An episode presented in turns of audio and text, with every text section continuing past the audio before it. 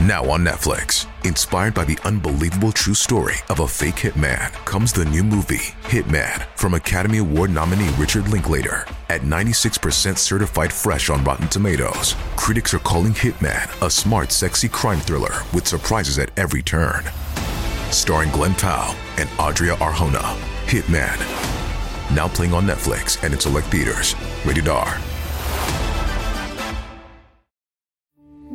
We took brought them to our land. An endless night, ember hot and icy cold. The rage of the earth. We made this curse. Carved it in the blood on our backs. We did not see. We could not, but she did. And in the end, What will I become? Senwa Saga. Hellblade 2. Play it now with Game Pass.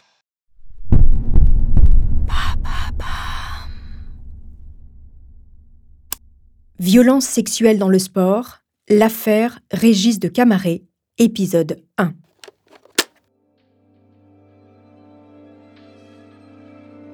Chaque saison dans Homicide, je vous raconte une histoire criminelle au sein de la cellule familiale. Mais pour une fois, j'ai décidé d'élargir cette sphère à un autre univers, celui des clubs sportifs de haut niveau, et d'évoquer les violences sexuelles dans le sport. Ces clubs sont pour certaines personnes une autre famille. Pourtant, les violences sont parfois présentes. J'ai rencontré l'ancienne championne de tennis Isabelle de Mongeau en 2012. À l'époque, la rédaction du magazine télé pour lequel je travaillais m'avait envoyé couvrir le procès de son ancien entraîneur, Régis de Camaret. Il était jugé devant les assises du Rhône pour des viols commis sur deux joueuses de tennis, mineures au moment des faits. Isabelle est la première victime de Régis de Camaret à avoir parlé bien avant la vague MeToo. Entraîneur réputé à Saint-Tropez, il était aussi dans l'ombre un violeur de jeunes filles. Les victimes de cet homme se compteraient par vingtaines. Mais lors de son procès, la plupart des viols dénoncés étaient prescrits, comme ceux subis par Isabelle de Mongeau. Je n'ai jamais oublié le témoignage poignant, à la barre du tribunal, de ces petites joueuses devenues des femmes. Les années étaient passées, mais pas leur souffrance. Ces graines de championnes se sont tues pendant des décennies car leur cerveau leur avait donné l'ordre d'oublier, jusqu'à ce que les souvenirs douloureux rejaillissent. C'est ce qu'on appelle l'amnésie traumatique. L'histoire que je vais vous raconter, celle d'Isabelle de Mongeau, c'est aussi celle de Sarah Abitbol, star du patinage artistique dans les années 2000, celle de Paul Stewart, ancien footballeur anglais, celle de la nageuse américaine Jancy Thompson, et bien d'autres encore. Selon une étude parue en 2015 et menée en Europe sur 4000 personnes, un sportif sur sept subit des violences sexuelles avant ses 18 ans. Un chiffre vertigineux. Comment est-ce possible? Vous écoutez Homicide, je suis Caroline Nogueras.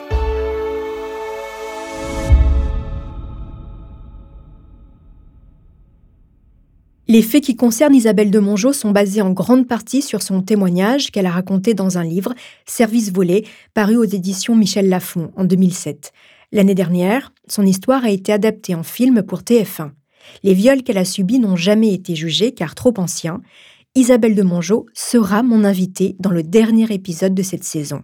Greg Descamps, psychologue du sport, professeur à l'Université de Bordeaux et spécialiste de la question des abus sexuels dans le sport, m'accompagnera à la fin de chaque épisode.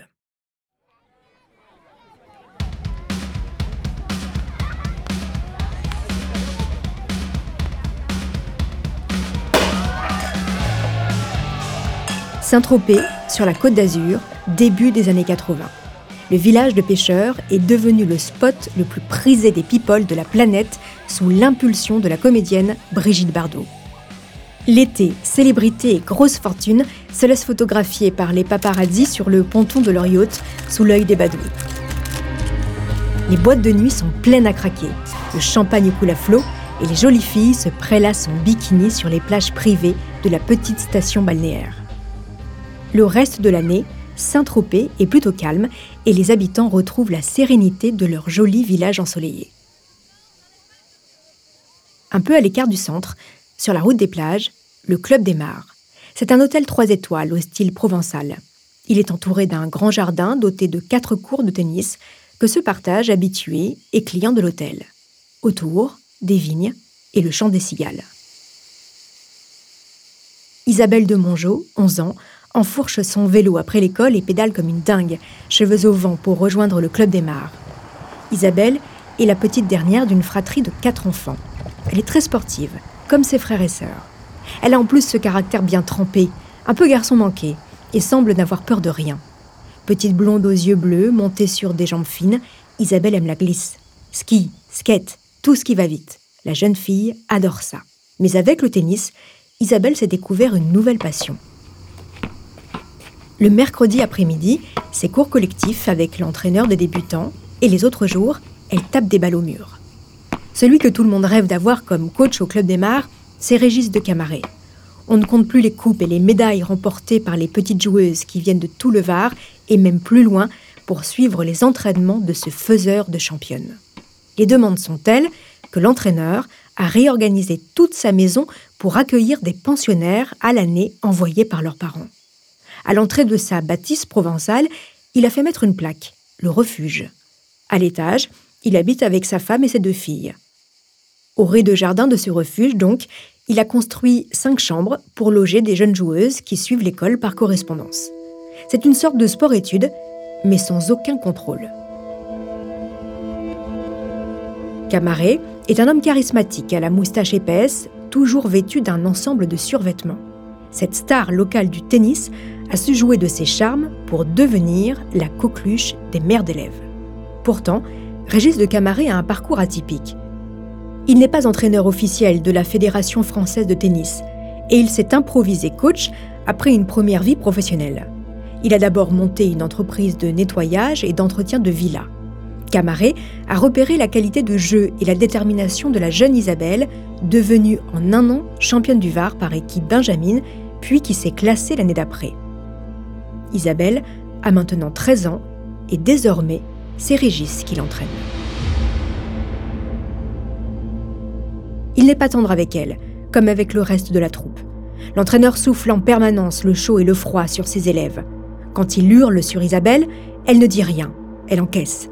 C'est vrai qu'elle a fait beaucoup de progrès depuis que Régis de Camaret l'entraîne.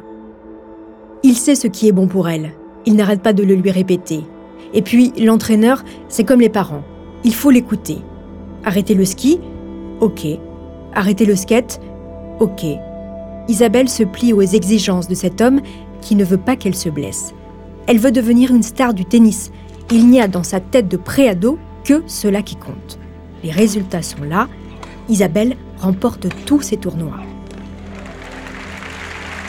Ses parents, qui n'y connaissaient pas grand-chose au tennis il y a encore quelques temps, accompagnent leur petite dernière partout. Le tennis, est rentré dans la vie des deux Mongeaux et avec lui, Régis de Camaret, un homme au double visage. Écoutez le témoignage d'Olivier, le grand frère d'Isabelle, dans l'émission Histoire en série sur France 2, à mon micro en 2012. C'était euh, bah, celui qui faisait progresser Isabelle. Donc, euh, pour, mes parents, c'était un petit peu le, deuxième père qui, la secondait. Et c'est vrai que quand Régis venait à la maison, tout se passait bien. Il était là, euh, grand rire, grand sourire, euh, tout était. C'est vrai hein, qu'à chaque fois qu'il venait à la maison, il n'y avait jamais de, de tension. Les parents étaient comme ça, en, en extase. Août 1980. Isabelle aura 14 ans dans un mois. Elle participe à son premier Roland Garros en championnat de France. Pour économiser les frais et avec l'accord de ses parents, l'adolescente partage sa chambre d'hôtel avec son entraîneur. C'est un hôtel un peu miteux, rue de Poussin, à deux pas de Roland-Garros. Dans cette chambre, au papier peint vieillot, le soir venu, selon Isabelle, Régis de Camaret, 37 ans, abuse pour la première fois d'elle. Il lui fait subir des attouchements et il va recommencer tous les soirs. Isabelle de Mongeau, en 2012, raconte ce souvenir pour Histoire en série sur France 2 à mon micro.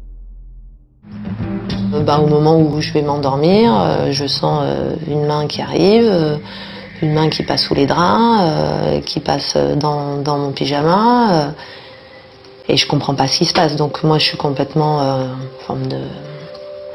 Je suis dans un état où je peux pas, je peux pas agir, je suis complètement prostrée. Et c'est là où, ben, en fait, je subis complètement ben, la puissance de son corps, la lourdeur de son corps. Tout, est, tout est trop fort, tout est trop lourd sur moi. Je ne peux pas me débattre, je peux pas partir, je peux pas. Pas de mots, pas de. En dehors du fait, euh, faut pas en parler. Euh, sinon, euh, c'est pas bien. ça fait partie de ton apprentissage, il faut que tu apprennes. Voilà. Je subis un acte totalement barbare qui dure quelques minutes. Malgré ces agressions répétées, Isabelle de Mongeau remporte le tournoi. De retour à Saint-Tropez, un mois plus tard, son entraîneur va plus loin. Il la viole. Elle vient d'avoir 14 ans. Isabelle a mal, elle est terrorisée, mais elle se tait, enfermée dans ce terrible secret qu'elle ne partage qu'avec son agresseur. Le coach est en train de tisser sa toile autour de sa jeune proie.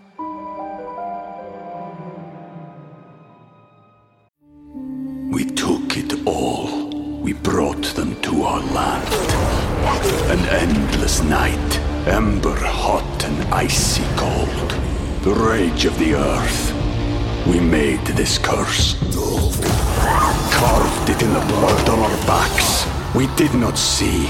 We could not, but she did. And in the end, what will I become? Senwa Saga, Hellblade 2. Play it now with Game Pass. Les années passent, et avec courage et persévérance, Isabelle de Mongeau devient la numéro 2 française.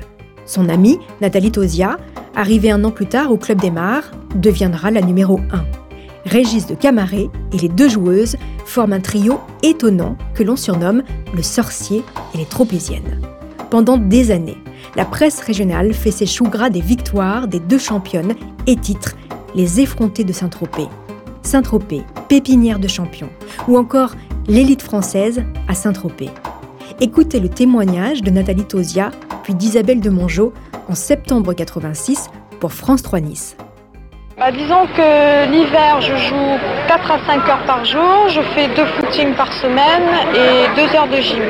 Je crois qu'il faut faire des sacrifices et puis disons que j'ai fait mes études par correspondance à partir de la seconde et là il a fallu que je fasse un choix. Je suis allée jusqu'en terminale et donc j'ai fait vraiment un choix et j'ai choisi donc le tennis. Est-ce qu'on gagne sa vie pour, une fille? Disons qu'on arrive à vivre et à, voyager pour partir dans, dans les autres tournois.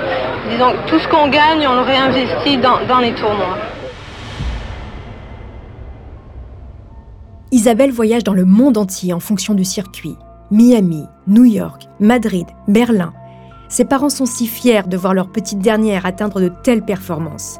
Pour chaque déplacement, le père d'Isabelle s'occupe de toute la logistique.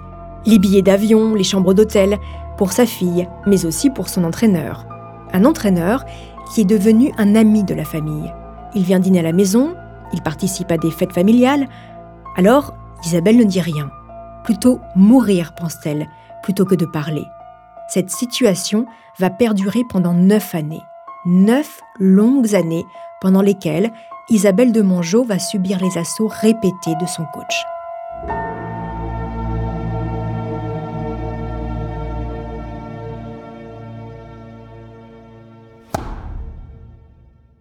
Pour aller plus loin, je suis avec Greg Descamps, psychologue, enseignant-chercheur en psychologie du sport et de la santé à l'Université de Bordeaux et auteur d'un rapport ministériel sur les violences sexuelles dans le sport en France. Greg Descamps, bonjour. Bonjour. Merci d'avoir accepté mon invitation. Alors on va parler de ce phénomène de violence sexuelle dans le sport au travers de l'histoire d'Isabelle. Isabelle est sous l'emprise de son entraîneur, Régis de Camaret. Greg, qu'est-ce que l'emprise? Alors, c'est difficile à définir l'emprise, mais d'une certaine façon, on peut dire que c'est euh, l'état psychologique dans lequel se trouvent euh, les victimes ou toutes les personnes qui ont été euh, confrontées aux, manipulations d'individus mal intentionnés qui veulent les, les avoir sous leur, sous leur coupe et qui veulent obtenir de leur part des comportements, des faveurs ou, ou, ou. Cette emprise, c'est ce qui fait que les victimes ne sont plus en mesure, euh, comment dire, de faire preuve de discernement. Elles perdent leur capacité de, discernement, leur capacité de, repérage de ce qui est bon ou de ce qui est euh, mauvais. Et euh, dans le sport, mais comme dans d'autres domaines, on parle surtout du terme de, de, grooming. Le processus de grooming, en fait, c'est ce processus de mise en confiance progressive qui est utilisé par euh, certains auteurs de, de violence. Et cette mise en confiance progressive, ça correspond au fait que la victime, qui ne l'est pas encore, elle va se laisser progressivement approcher, euh, toucher, mettre en confiance, envahir, perdre, envahir, euh, perdre ses, euh, perdre ses repères. Et d'une certaine façon, on va dire que l'emprise, c'est le résultat de ce processus de grooming qui a été mis en place de la part de ces auteurs de violence. Comment un manipulateur il choisit ses victimes? Alors, c'est difficile de savoir comment les manipulateurs choisissent leurs victimes. Il existe euh, des, données scientifiques qui euh, suggèrent que les agresseurs, alors on va dire euh, chevronnés, pourraient repérer des personnes qui ont déjà été victimes de violences ou de violences sexuelles parmi un groupe d'individus. Donc ça euh, laisse entendre que c'est, euh, en tout cas que certains de ces euh, agresseurs seraient en capacité d'identifier des caractéristiques. Alors, est-ce que c'est des caractéristiques de fragilité? Est-ce que c'est des caractéristiques de personnalité qui lui laissent penser que la personne va être plus facile à, manipuler, comme par exemple une forme de timidité sociale ou d'introversion? C'est difficile à dire, mais ce sont les, rares études dont on, dont on dispose. Et c'est sur une population d'agresseurs qui est vraiment très spécifique, c'est-à-dire des, agresseurs euh, récidivistes ou multirécidivistes. Pour les agresseurs qui sont dans un mode euh, opératoire de passage à l'acte pour la première fois, ça, on n'est pas en mesure d'expliquer comment ça se passe. Isabelle est une jeune fille avec du caractère, qui ne se laisse pas faire. Comment expliquer que son entraîneur la choisisse, elle, et comment il arrive à la museler? Ben, parce qu'on ne peut pas exclure que dans le cas de, euh, cet agresseur, eh bien, euh, il y ait chez lui des caractéristiques euh, perverses qui l'amènent à vouloir faire en sorte que sa victime soit réduite au fait de, devenir sa chose, son mmh objet, sa, sa, propriété, et qu'elle et perde le droit de, de décider ce qu'elle veut pour elle euh, ou non. C'est lui qui va décider de, c'est lui qui va décider de, de tout. Mais même avec une jeune fille qui a du caractère, on l'a dit. Euh, Mais oui, parce que de façon générale, quand on est confronté à ce genre d'agresseur, euh, c'est difficile de se défendre. Et je dis ça de façon générale et pas uniquement dans le sport. Mais replaçons ça dans le milieu sportif. Donc, de surcroît, quand on est une jeune sportive, ayant du caractère ou non, euh, mais qu'on ambitionne d'une certaine façon, en tout cas qu'on est à un tournant mm. de la carrière qui fait que on, est en position de pouvoir prétendre ou d'ambitionner le fait d'avoir une carrière de, champion ou de championne, c'est encore plus difficile de se protéger de ce genre de manipulation parce qu'on est, à ce moment-là, en tant que sportif, totalement dépendant du bon vouloir de l'entraîneur. On est obligé de se soumettre à lui si on veut être entraîné, si on veut être sélectionné, si on veut être accompagné, si on veut être encouragé, etc. Et il, a, et il a les mots pour faire taire? En tout cas, le, profil de Régis de Camaret, c'est ce que j'appelle le, prédateur de confiance. Hein. parmi la, typologie euh, d'auteurs de, de, violence qu'on peut, qu'on peut identifier, en fait, il s'accapare une ou plusieurs victimes, ce type de, de prédateur de confiance, en donnant au grand jour l'impression qu'il ne veut que le plus grand bien à la victime. Il va tout donner pour la victime. Il va lui consacrer tout son temps, voire même pour qu'on lui reproche pas d'être euh, trop proche. Il va pas hésiter à être euh, odieux, voire hmm. humiliant en public. Comme ça, l'entourage. C'est ce qu'on a entendu, c'est ce que je raconte. Voilà, comme ça, l'entourage qui, qui voit ce qui se passe ne peut à aucun moment suspecter qu'il y a une relation de proximité, voire des relations sexuelles entre cette personne et, cette, et cet auteur. Donc il arrive à mettre en confiance tout le monde et à faire en sorte qu'il soit insuspectable. Et que même lorsque la victime prend la parole, eh bien, cette, cette prise de parole, elle est impensable. elle ne peut pas être reçue parce que c'est tellement considéré comme improbable au regard de ce qu'on voit que la victime quand bien même elle commençait à parler, elle, elle fait machine arrière. Elle mmh. s'est dit, personne ne me croira. Et les parents d'Isabelle tombent dans, dans, ce piège de cet homme au point euh, de laisser euh, leur euh, jeune fille, leur fille, partir seule à Roland-Garros et se retrouver seule dans une chambre d'hôtel avec son entraîneur. Ça me paraît fou, mais est-ce que c'est si fou à l'époque et est-ce que ça l'est aujourd'hui mais, mais, mais, regardez, ça montre bien que l'emprise ne concerne pas que les, que les sportifs. L'entourage des sportifs peut aussi être sous l'emprise de ces prédateurs de confiance. Et puis, en général, ces prédateurs en viennent à nouer des relations également de proximité, euh, euh, voire même des relations presque amicales, en tout cas par les parents, qui sont perçues comme des relations euh, amicales. Mmh avec ce type de, d'entraîneur agresseur. comment vous voulez, comment dire, vous poser des questions sur le problème que ça poserait de laisser euh, notre enfant partir avec cet entraîneur qui est aussi notre ami parce qu'il vient prendre l'apéro à la maison deux fois, deux soirs par semaine. Greg, il faut quand même préciser une chose pour pas stigmatiser euh, évidemment les, euh, les coachs et les entraîneurs. Dans la majorité des cas, ce sont des sportifs qui agressent d'autres sportifs et non des qui agressent leurs euh, élèves. Oui, là c'est vrai que le, cas d'Isabelle de Mongeau, il ressemble à, d'autres, hein, comme celui de, Sarah Abitbol. Elles ont été euh, agressées par un ou, des, euh, ou des entraîneurs, mais ça n'est pas la la majorité de ce qui se, produit lorsqu'on s'intéresse aux, violences sexuelles, puisque effectivement les, résultats de l'étude française hein, que j'ai pu euh, coordonner pour le compte du, ministère des Sports de 2007 à 2009 montrent que dans 55% des cas, les violences sexuelles dans le sport, ce sont des sportifs qui agressent ou qui harcèlent d'autres sportifs. Le fait que l'entraîneur soit l'auteur des violences, ça ne correspond en fait dans notre étude qu'à 17% des, cas. Mais c'est vrai que ces cas, ils suscitent une indignation d'autant plus grande que du coup, ils en sont d'autant plus médiatisés. Merci beaucoup Greg Descamps. Je rappelle que vous êtes psychologue, enseignant-chercheur en psychologie du sport et de la santé à l'Université de Bordeaux, auteur d'un rapport ministériel sur les violences sexuelles dans le sport en France. Vous restez avec moi pour la suite de cette affaire.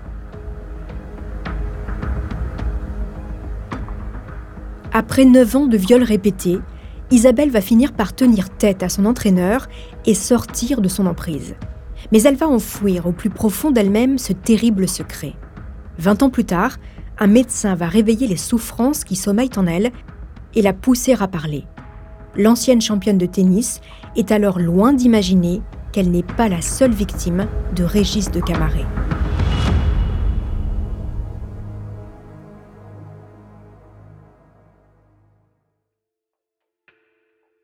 C'est ce que je vous raconterai dans le deuxième épisode de cette affaire. En attendant, n'hésitez pas à me laisser des commentaires sur vos plateformes d'écoute préférées, sur Instagram ou sur Twitter.